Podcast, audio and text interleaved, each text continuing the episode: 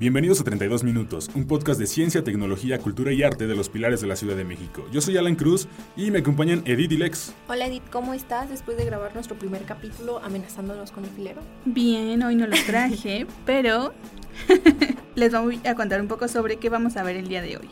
Vamos a ver Juegos Olímpicos, como les comenté la semana pasada.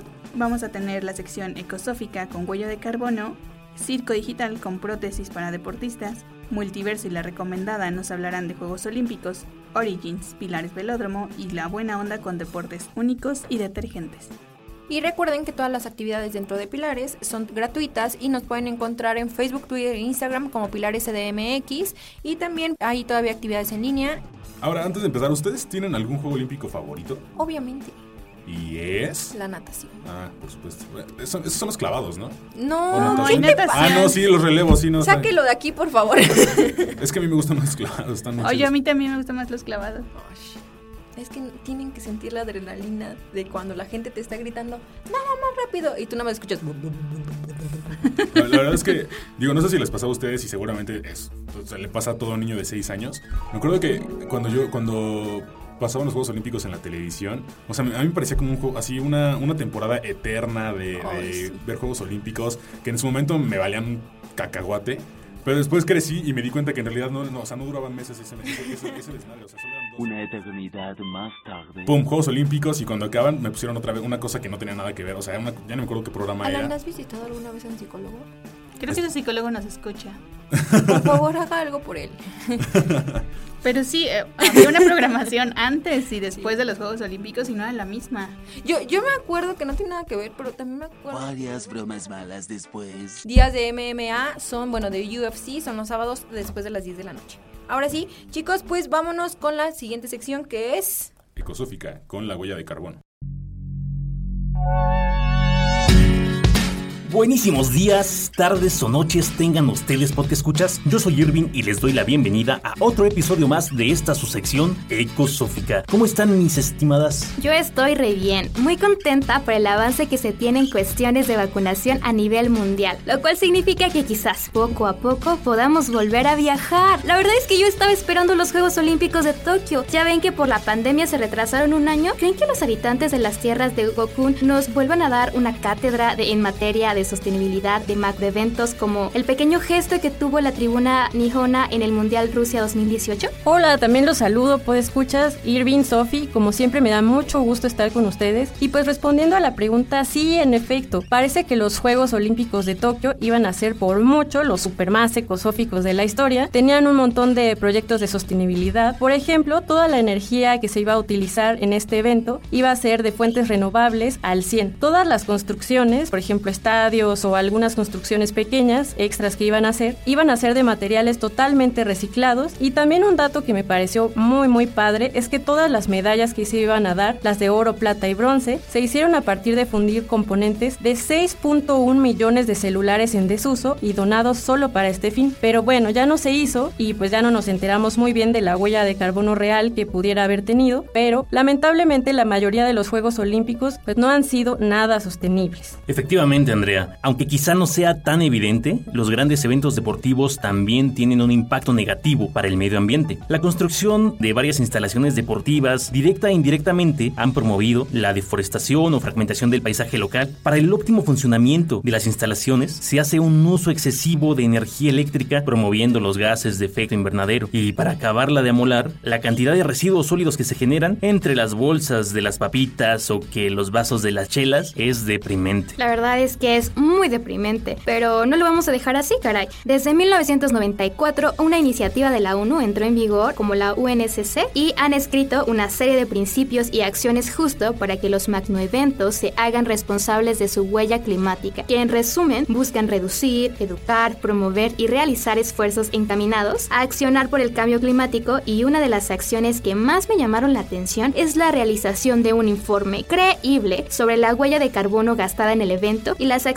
que emprendieron a fin de evitar que fuera desmedida. Pienso que deberían de implementarse multas en especie y en acciones para revertir todo el impacto que dejaron. Sí, la verdad es que hay muchísimo que hacer. Al menos ya varios países han comenzado a hacer ejemplos positivos. Por ejemplo, uno de ellos, en los Juegos de Vancouver, Canadá 2010, se hizo un sistema de captación de agua de lluvias diseñado para usar el agua en los servicios sanitarios. El estadio, también donde estaba la pista de patinaje, reciclaba la energía utilizada para producir hielo y la canalizaba para producir calefacción. La energía también utilizada provenía toda 100% de fuentes totalmente renovables y pues por ahí hay otros muchos ejemplos. Otro que me gustaría mencionarles porque fue más bien un intento fue Río de Janeiro en los Juegos de 2018. Aquí se utilizaron materiales de construcción también a partir de reciclados, hubo uso de fuentes de energía pues totalmente renovable, pero pues pusieron ahí toda una imagen que reivindicaba a los pueblos indígenas y hasta hubo atletas disque plantando semillas para reforestar, pero lamentablemente esto solo pues fue como una pantalla, ¿no? Solo para el evento, porque actualmente Brasil sigue siendo uno de los países que más deterioro ambiental presenta y pues no es que respete mucho la verdad a sus pueblos indígenas. Efectivamente, un abrazo allá a toda la bandita de Brasil, si es que nos están escuchando. Y bueno, efectivamente, quienes son organizadores de tales eventos como los Juegos Olímpicos son totalmente responsables del impacto que estos generan. Y no es que no se pueda disfrutar de estos eventos sin generar un impacto fuerte. Afortunadamente, el uso de las tecnologías puede ayudar a reducir el impacto a través del uso, por ejemplo, de lugares ya existentes, no andar ahí construyendo estadios a lo bestia, o el uso de energías renovables, de materiales reciclables o del aprovechamiento de agua de lluvia, entre muchos otros más. Así es, y es que no es que esté mal el disfrutar de los Juegos Olímpicos y de otros eventos deportivos. Pocos eventos promueven el desarrollo de una vida sana y cultura deportiva como lo hacen estos. Sin embargo, tanto quienes organizan como quienes asistimos a ellos debemos evaluar nuestra interacción con el medio ambiente y tenemos que realizar acciones que no perjudiquen a la naturaleza, que es quien realmente merece una medalla de oro en este deporte llamado vida. Muy bonita frase al final, Sofi, y por menos por ahora, pues ya se ha terminado esta sección ecosófica, pero me siento muy feliz de haber platicado con ustedes, como siempre temas muy muy interesantes, y pues nos escuchamos a la próxima. Hasta, que, la extinción nos alcance. Mi temporada favorita, sin duda, son los Juegos Olímpicos. Recuerdo cuando era niña y en todos los canales de televisión suspendían toda la programación para transmitir las competencias olímpicas. En un canal podía ver a los deportistas de natación, en otro a las gimnastas y en otro a los velocistas a punto de romper su marca. El atleta estadounidense Blake Lipper, doble amputado por debajo de las rodillas, no podrá disputar los 400 metros en pruebas de la Federación Internacional World Athletics, ni tampoco en los Juegos Olímpicos contra atletas sin discapacidad, porque su prótesis le permite correr a una altura varios centímetros superior a su máxima altura posible si tuviera las piernas biológicas intactas. Según un fallo hecho este lunes por el Tribunal del Arbitraje Deportivo TAS Pérez 2020. ¿Escuchaste eso? Qué mal que no lo hayan dejado competir. Al final, igual que cualquier otro atleta, él está tratando de alcanzar sus metas y sus logros y hacerse notar en el deporte con su situación de discapacidad. No lo sé, no estoy segura. Es que el hecho de que cuente con una prótesis avanzada puede generar una ventaja en su desempeño. Por ejemplo, podría evitar sufrir un desgarre o incluso hasta podría cansarse menos. Y es que el hecho de tener una prótesis representa una oportunidad para todas las personas que por alguna razón no tienen alguna extremidad o alguna parte del cuerpo para que puedan realizar las cosas que más les gustan y les apasionan, ¿no crees? Yo digo que lo ideal y justo sería que lo hubieran dejado participar. Mm, es que está para pensarse. ¿Te imaginas que en un futuro las personas busquen hacerse algún cambio o adaptación física mediante las prótesis y demás aplicaciones de la biorrobótica para que busquen competir contra personas? A mí me parecería injusto. Por eso yo creo que el hecho de que desde ahora comiencen a poner reglas respecto al uso de prótesis es un buen inicio. Y es que sin duda los avances tecnológicos de la biorrobótica han revolucionado todas las actividades sociales, desde el deporte hasta las actividades más básicas de nuestras vidas. Pero, retomando el tema, yo creo que son cosas diferentes cuando utilizas una prótesis por necesidad y cuando buscas sacar ventaja de estos avances. Iniciamos en 3, 2, 1. Circo Digital. Ciencia, Robótica Y computación. Hola, Hola, bienvenidos a nuestra sección Circo Digital. ¿Están listos para la feria deportiva más esperada? Justo por estar ad hoc con la temática del día de hoy, comentábamos a Sael y yo antes de grabar que con los avances científicos y tecnológicos han permeado todas las esferas sociales incluyendo la del deporte.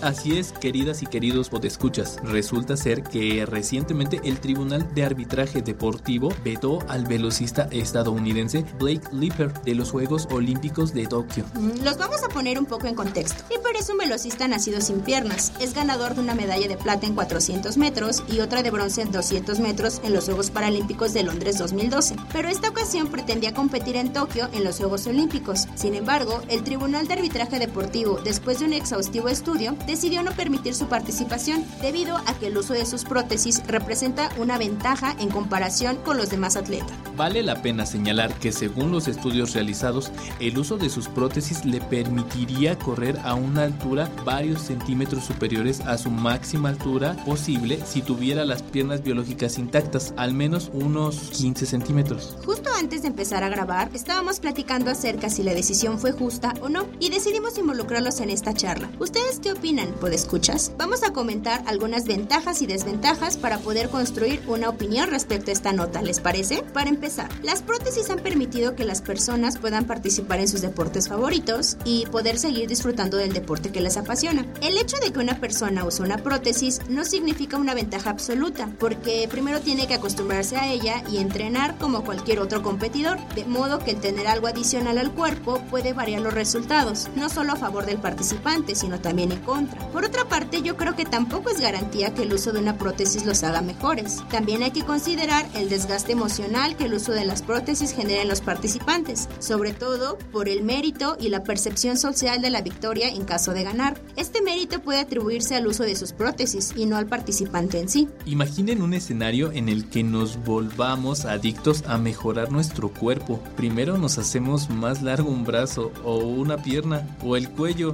Yo creo que eso ya no sería justo para los demás competidores. Sería el equivalente al uso de esteroides o algunos otros productos que utilizan actualmente muchos deportistas y que están penados. Bueno, y si como va avanzando la ciencia y la tecnología, en algunos años surgiera una competencia con personas robotizadas tipo Iron Man, ¿qué parte de tu cuerpo te gustaría mejorar a ti, Asa? Hoy no lo sé, es una buena pregunta. Yo creo que me voy a decidir en cuanto llegue. Pero podríamos, imagínense, tener un super brazo o podría extender mi memoria RAM y por fin lograr que no se me olviden las cosas. ¿Cuál creen que será el futuro de las competencias deportivas con el uso de las prótesis? Los y las invitamos a participar a través de nuestras redes sociales y pues cuéntenos su opinión respecto al tema. ¿Debieron permitir la participación de este deportista? ¿Les parece justo? Si pudieran, ¿ustedes harían algún cambio o modificación en su cuerpo que les permitiera mejorar cierta habilidad? ¿Cuál sería? Estaremos gustosos de leerlos y recuerden que la ciencia y la tecnología están solo a un clic de nosotros. ¿Qué les pareció el debate de si debía competir o no? Porque ya tiene una prótesis. Entonces se armó una discusión en Circo Digital para saber si iban a tener una postura a favor o en contra. ¿Cuánto hay que entrar ahí en, la, en materia ética o en legislación? ¿Cómo regulamos esa parte? Estamos de acuerdo de esta parte de inclusión, pero si eh, eh, perteneces a la comunidad trans, participas con mujeres y obviamente las dimensiones pues son diferentes, hablando de una genética, hablando de tamaño, de fuerza. Entonces sí, e- es un lío que todavía se está acomodando y se debería de acomodar, por decir, paralímpicos. Igual, pues sí se tienen que acomodar de- en un sentido que sea digno e inclusivo en lugar de, de separarlos como que unir todo en uno y no, no caigamos como en este juego de, de dime y te digo y que está bien. que está Justo, tener una diversidad, Alan, ¿no, ¿no crees? O sea, no poner como miles de categorías, sino de qué manera nos vamos ajustando. Eso estaba pensando, o sea, me, me saltó el hecho de si hay que dejar que, que- que cualquier persona que co- compita en los Juegos Olímpicos, pero digo, no sé, estará muy descabellado el hecho de, de pensar o decir, es una cosa, como tú dices, muy ética, debía o no, pues resultan interesantes las posturas que están en contra también, porque también tienen cosas discutibles. Justo, además con estas nuevas generaciones se hace más visible un montón de situaciones que para quizá algunos de nosotros, los que ya estamos en los 30, Yo, Nos yo no estoy en los parecen- 30, por cierto. casi todos estamos en los 30 en el podcast, Deja de ligar aquí, Alan. nos parecen distintos, ¿no? Y las nuevas generaciones es como, o sea, ¿por qué? ¿Por qué tenemos que seguir los mismos lineamientos que se han llevado durante años y por qué no podemos innovar, renovarlos o quizá quitarlos, ¿no? Y poner algo nuevo. Esa fue la sección boomer de nuestro, de nuestro podcast, así que... y bueno, también ecosófica, con esta cuestión de cuánto se daña, cuál es la huella de carbono, cuántas veces has ido a un concierto y ves un montón de basura. Se supone que ya vasos van a ser de otro material que se supone que te va a tener cierta durabilidad. Se supone que la bebida va a durar cinco, de 5 a 10 minutos o si no tu vaso se empieza a aguadar para que justo sea compostable. No, yo he visto los que te puedes comer. Yo también he visto esos. Y más cuando son caballitos. Es de, gordos. Amo el helado. bueno, y antes de seguir desviando más el tema de Juegos Olímpicos, vámonos a Circo Digital y Multiverso. Como dijo Stephen Hawking, la propiedad más notable del universo es que ha dado lugar a las criaturas que puedan hacer preguntas. Y Multiverso está aquí para responderlas. Somos Jareni y Javier y comencemos este viaje cósmico. Oigan, ¿cómo ven que al fin se llevarán a cabo las Olimpiadas? Sí, es increíble, que por cierto, el nombre oficial es Tokio 2020. Algo curioso, ya que se realizarán en este 2021. Pero bueno, ya sabemos por qué fue así. Órales, eso no me lo esperaba. Pero bueno, la verdad es increíble cómo las competencias son más reñidas. Creo que mucho de esto tiene que ver con la tecnología implementada, edición tras edición, ya que han ayudado mucho a mejorar el rendimiento de los deportistas, cosa que no se veía tanto, por ejemplo, en Sydney 2000. Y vaya que sí. No sé si se recuerdan, pero en Beijing 2008, el máximo ganador de medallas de oro en la historia, el mismísimo Michael Phelps, causó controversia en el mundo del deporte, ya que utilizó un traje de alta tecnología, usando la biomimética en este traje inspirado en los tiburones, y que contaba con un tejido unido por ultrasonido, el cual aparte de amoldarse como un guante era hidrofóbico, lo que quiere decir que la resistencia que generaba en su contacto con el agua era nula, y de cierta manera lo hacía más veloz al nadar, por así decirlo. Sí, ese traje era fantástico. Y la verdad es que fue una lástima que haya dejado de usarlo, porque muchos se quejaron de que era doping tecnológico. Y para colmo, después de que Michael lo dejó de usar, perdió la siguiente competencia mundial. ¿Coincidencia? No lo creo. Pero bueno, esto reafirma el punto que mencionamos, cómo la tecnología se ha vuelto una gran arma en estas competencias. Así es. De hecho, ya prácticamente en todas las competencias se utilizan estas tarjetas electrónicas de rendimiento, que van sobre las playeras de los atletas, son microchips que permiten transmitir datos como distancia recorrida, posición, velocidad y aceleración máxima. Estos datos son transmitidos por radiofrecuencia en tiempo real y de esta manera pueden verse los puntos a mejorar en los atletas para tener un óptimo desempeño. Exacto. Gracias a todo esto, los atletas han podido romper récords mundiales como Usain Bolt en Londres 2012, cuando alcanzó la velocidad máxima jamás antes vista en un ser humano. Hablamos de nada más y nada menos que 44 kilómetros por hora, algo de verdad impresionante. Vaya que sí, aunque claro, haciendo las comparaciones en la naturaleza, aún nos quedamos muy cortos, puesto que, por ejemplo, un guepardo puede alcanzar una velocidad de 100 kilómetros por hora. Esto de las comparativas con otros seres vivos está increíble. Por ejemplo, en la competencia de saltos, Mike Powell tiene el récord mundial, haciendo un salto de casi 9 metros de alto. Sin embargo, un canguro puede llegar a saltar en promedio una distancia de 13 metros. Ahí la llevamos, pero aún nos falta para poder competir en el reino animal. Pienso que sí debió impactar la tecnología de su traje, pero no creo que esa haya sido la única razón por la que ganó. Habría que pensarlo. El asunto es que es un excelente deportista y seguro echó mano de la ciencia, quizás del movimiento angular. En general, los nadadores cuando flexionan los hombros y el codo acercando con ello el brazo al cuerpo durante la recuperación, reducen el momento de inercia de su brazo, disminuyen la torca requerida para girar el brazo alrededor del hombro y así disminuyen su gasto de energía. Ah, sí. Está muy presente en varias competencias. Lavadistas, golf, lanzadores de jabalina, patinadores. Esto solo por mencionar algunos. Efectivamente. Y no solo en las competencias. El movimiento angular está muy presente y se refiere a la cantidad de movimiento rotacional de un objeto alrededor de una línea imaginaria llamada eje de rotación. Este depende de la velocidad del objeto y de cómo esté distribuida su masa alrededor de este eje de rotación. Cuanto más rápida y masiva sea una cosa y más lejos se encuentre del eje de rotación, más momento angular tendrá. Se puede apreciar cuando los patinadores dan vueltas a una velocidad con los brazos estirados y que en el momento en que acercan los brazos hacia su cuerpo, sin necesidad de hacer ningún otro esfuerzo por su parte, empiezan a girar mucho más rápido. Oigan, antes hablábamos sobre la biomimética del traje de Michael Phelps, pero ahora que mencionamos esta cantidad física del momento angular, imagínense esto.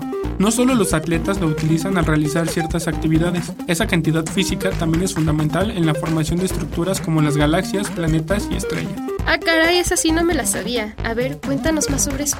Pues sí, después de la expansión del Big Bang, los diversos componentes de nuestro universo, como el polvo cósmico y gases, empezaron a compactar gracias a la fuerza de atracción gravitacional que en ella se ejerce.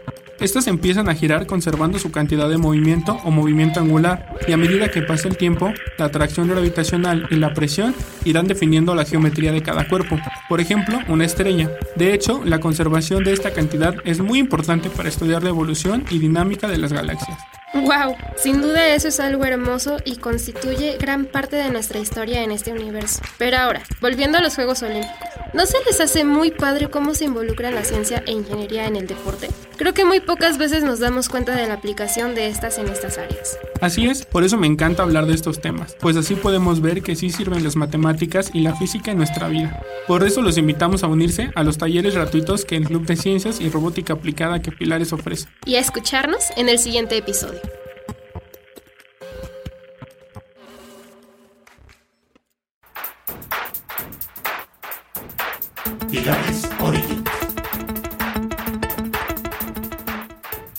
Desde que el barón Carl von Dres inventara en 1817 la llamada draisina o velocípedo, el ciclismo se ha convertido en una de las más grandes pasiones del mundo. Durante todo el siglo XIX se desarrolló invento tras invento en la búsqueda de un vehículo de dos ruedas. Esto se logró hasta que Harry John Lawson y luego el padre de la bicicleta moderna, John Kemp Stanley, desarrollaron las llamadas bicicletas de seguridad en 1885. Fue llamada de esta forma debido a que el conductor podía colocar sus pies en el suelo al detener el vehículo, cosa que no se podía hacer en un biciclo cuya rueda delantera era gigantesca y obligaba al conductor a saltar de la misma o podía ocasionar que se volcara al chocar contra algún obstáculo. Para ello, los inventores desarrollaron el sistema de transmisión de fuerza por medio de una cadena, mismo que actualmente utilizamos. Aunque el ciclismo de carretera se practicaba desde 1868, el desarrollo de la bicicleta de seguridad popularizó enormemente su uso, hasta el punto que fue una de las primeras disciplinas en incorporarse a los Juegos Olímpicos de Verano cuando fueron inaugurados en 1896 en Atenas, Grecia. Luego, el ciclismo fue suspendido hasta Estocolmo 1912 bajo la modalidad de contrarreloj por equipos donde se ha mantenido hasta la actualidad. A esta modalidad de ruta se han añadido las modalidades individual para mujeres en el 84, individual para hombres en 1996 y contrarreloj por equipos para mujeres en el mismo año. Los adelantos tecnológicos y sociales permitieron que con los años se sumaran nuevas modalidades de ciclismo a las Olimpiadas. En los 70 se inventaron las bicicletas de montaña y se empezó a practicar la bajada de montaña, conocida como downhill, y posteriormente se empezó a realizar también en su vida. Esta modalidad fue incorporada como disciplina olímpica en Atlanta 96. Unida a esta pasión por el campo traviesa, se desarrolló el triatlón, que hizo su debut en los Juegos Olímpicos de Sydney 2000 con 40 kilómetros de recorrido en bicicleta. Otro tipo de bicicleta desarrollado en los 60s y 70s fue la BMX, estas se incorporaron en Beijing 2008 al programa olímpico bajo la modalidad de carrera y se incorporarán a la modalidad de estilo libre en parque a partir de los Juegos Olímpicos de Tokio que se realizan en este año. Volviendo a los orígenes, hay que señalar otra modalidad presente desde el inicio de los Juegos Olímpicos, el ciclismo en pista, mucho más seguro en aquellos años que su contraparte en carretera es el que se practica dentro de una pista especial acondicionada, conocida como velódromo, en la que se practican diversas modalidades. Sprint, contrarreloj y persecución por equipos. Por cierto, hubo una clasificación en bicicletas tándem para dos personas, pero fue cancelada en 1972, aunque se sigue practicando como deporte paralímpico. Para los Juegos Olímpicos de 1968 fue construido el Velódromo Olímpico Agustín Melgar en la ciudad deportiva Magdalena Michuca, obra del arquitecto Herbert Sherman, quien lo diseñó con una pista de 7 metros de ancho con curvas en peralte de 39 grados, con el cual en 1972 Eddy Merckx estableció un récord mundial de contratiempo de una hora, recorriendo 49.4 kilómetros. Hoy el velódromo es también casa temporal del equipo de fútbol Cruz Azul y además se viste de gala incorporando en sus inmediaciones el nuevo Pilares Velódromo a la colonia Jardín Balbuena en nuestra Ciudad de México.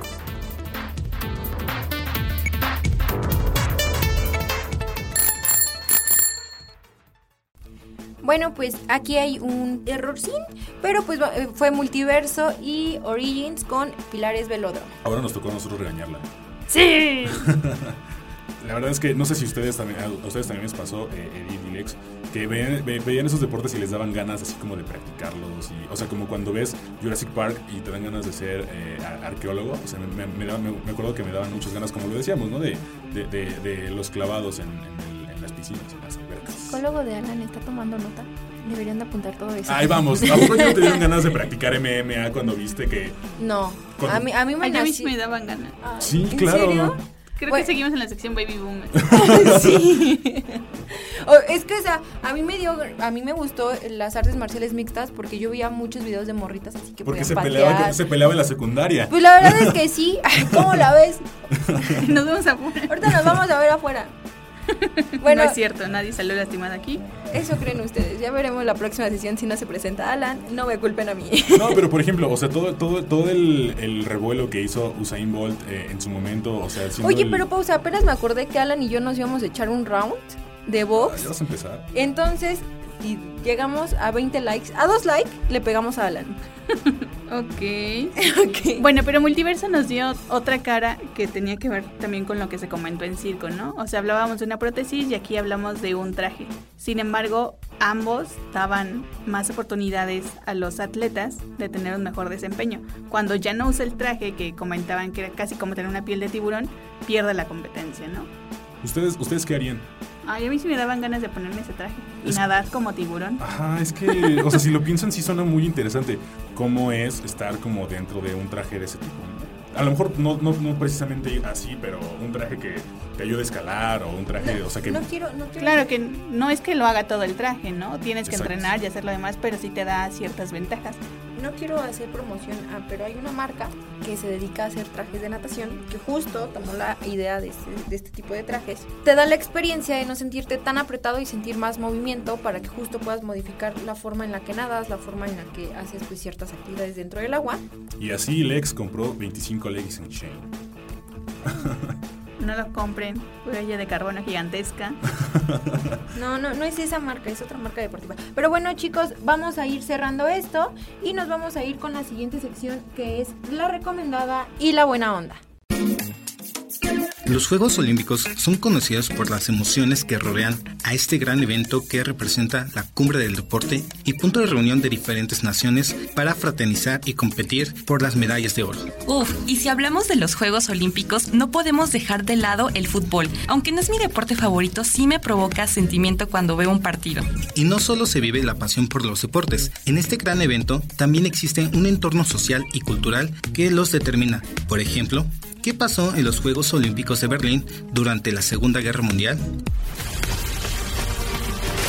Unbroken o Invencible es la película que nos permite adentrarnos en la historia de Luis Zamperini, corredor americano de origen italiano que participó en estos Juegos. Conocemos la historia de Luis desde su rebelde infancia hasta sus días como rehén del ejército japonés en Tokio. Aquí destacan las escenas espectaculares de los días que estuvo atrapado en el Océano Pacífico, los sacrificios que hizo por el honor de su país y el momento en que corre con la antorcha en los Juegos Olímpicos de 1998, muy cerca de los campos donde estuvo detenido. Unbroken, dirigido por Angelina Jolie, nos permite conocer más sobre la vida de un corredor extraordinario. ¡Wow! Los Juegos Olímpicos siempre nos brindan momentos muy emotivos, a veces transmitidos como notas musicales. Como en los Juegos del 92 con su himno Barcelona, que fue interpretado por la soprano Montserrat Caballé y Freddie Mercury, vocalista de Queen, meses antes de su muerte. Freddie no dudó nunca en decir que era fan de la cantante y cuando le propusieron el proyecto inmediato vio la oportunidad de que hicieran algo juntos. Grabaron el himno y un disco que tuvieron la oportunidad de promocionar. Desafortunadamente, Freddie falleció meses antes de la inauguración de los Juegos Olímpicos y durante la ceremonia se proyectó la grabación de una presentación realizada en Monjuk. Por eso, y su extraordinaria hechura, es una canción que hoy en día sigue siendo muy reconocida. Y ustedes saben qué tienen en común el baloncesto, el fútbol y el tenis? Bueno, todos necesitan un referee. ¿Qué culpa tendrá tu madre de que seas referee? De solo verte de negro te comienzan a agredir. Vos siempre tenés la culpa porque el fútbol es así. Los epitetos te llueven de los pies a la nariz. Tu silbato no conforma, nunca nadie está feliz. Para el hincha sos un cuervo que no sabe dirigir. Si mostrás una amarilla te discuten a morir. Ni que hablar de alguna roja, sos el chivo a maldecir. Te gritan del alambrado que negro será tu fin. ¿Qué culpa tendrá tu madre de que seas referí? ¿Se imaginan el trabajo de un referee? Siempre aguantando las mentadas y luego no es reconocido su trabajo, pero eso sí, al pie de cañón en cada juego. Como ves, Alan, el deporte también está en la cultura, en el arte. ¿Esto ya lo sabías? La verdad es que no me acordaba que Angelina Jolie, por cierto, hizo su debut como directora con esta película y la verdad es que está buenísima. Sí, la verdad me quedé sorprendido y bueno, ya con el poema que nos comenta Oscar, la verdad quedé enamorado. Y bueno, esto fue La recomendada. Nos escuchamos a la que sigue. Bye.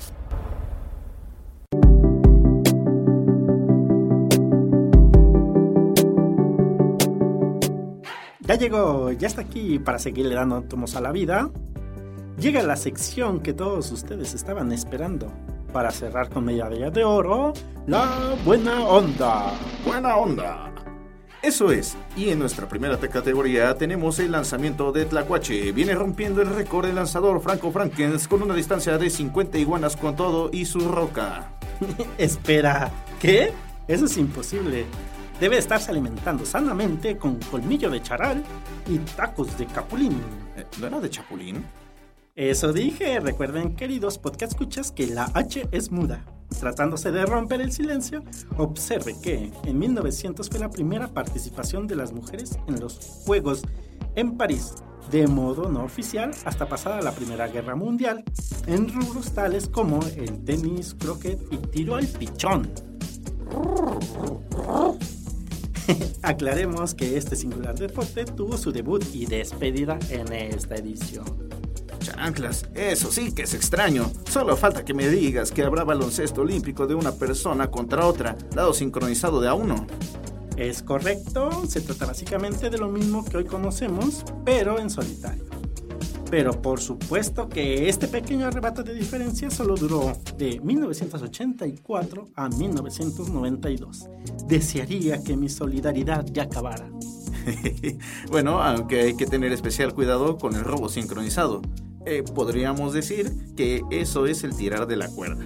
Robar la cuerda al otro equipo, para lo cual hay que estar bien sincronizados todos los integrantes, solo que ya no es más un deporte olímpico desde 1920. Y hablando de cuerdas, también trepar la cuerda solía ser un deporte de las Olimpiadas, por ahí de los 1896 te contaban el tiempo en el que podías trepar y quien lo hiciera más rápido ganaba su medallota y una dotación de cuerdas para hacer el zoom driving hasta la siguiente edición de los juegos. Bueno, esto se acabó en 1932 y eso es porque al día de hoy los amos de la casa pueden estar tranquilos de que nadie va a robar sus tenderos. Este, si usted lo dice, no puedo interponerme en la sabiduría ancestral. ¿Qué nos puede decir de la cané? Este. Eh... bueno, en lo que despierta, imagínense a un par de viejecitos que se enfadan por quién se llevó el último cocol. Se adentran en una épica batalla hasta el final de los tiempos a bastonazos de madera con espadas. Eso más o menos era la cané, deporte con la elegancia como la de Francia hasta 1900 no, no, 1994, no, hasta 1924. ¡Ah, chichi!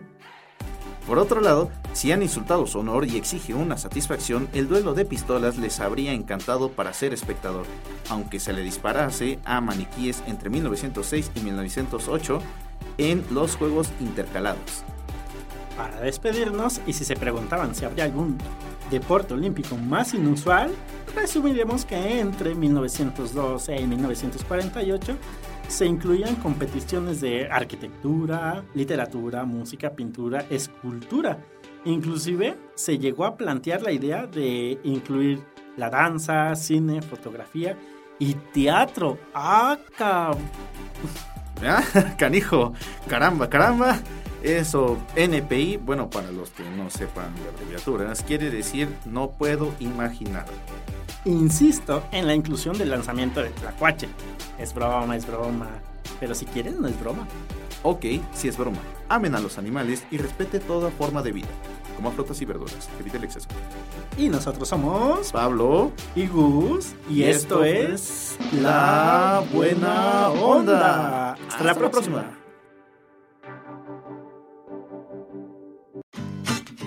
Oigan, a ver, lo de los tlacuaches era- es, es, es juego, ¿eh? O sea, tampoco hay que ponernos todos locos. Oye, Lex, ¿cómo, cómo viste el poema? ¿Cómo lo escuchaste? Pues es una nueva parte de aquí de meter el arte. Aparte, debo de admitir que Oscar tiene una voz impresionante, hermosa. Y aparte es el más chiquito de- del, del podcast. Entonces, pues no, así Sí, no se puede. Tiene como 15 años, creo. Y Astrid creo que tiene 16.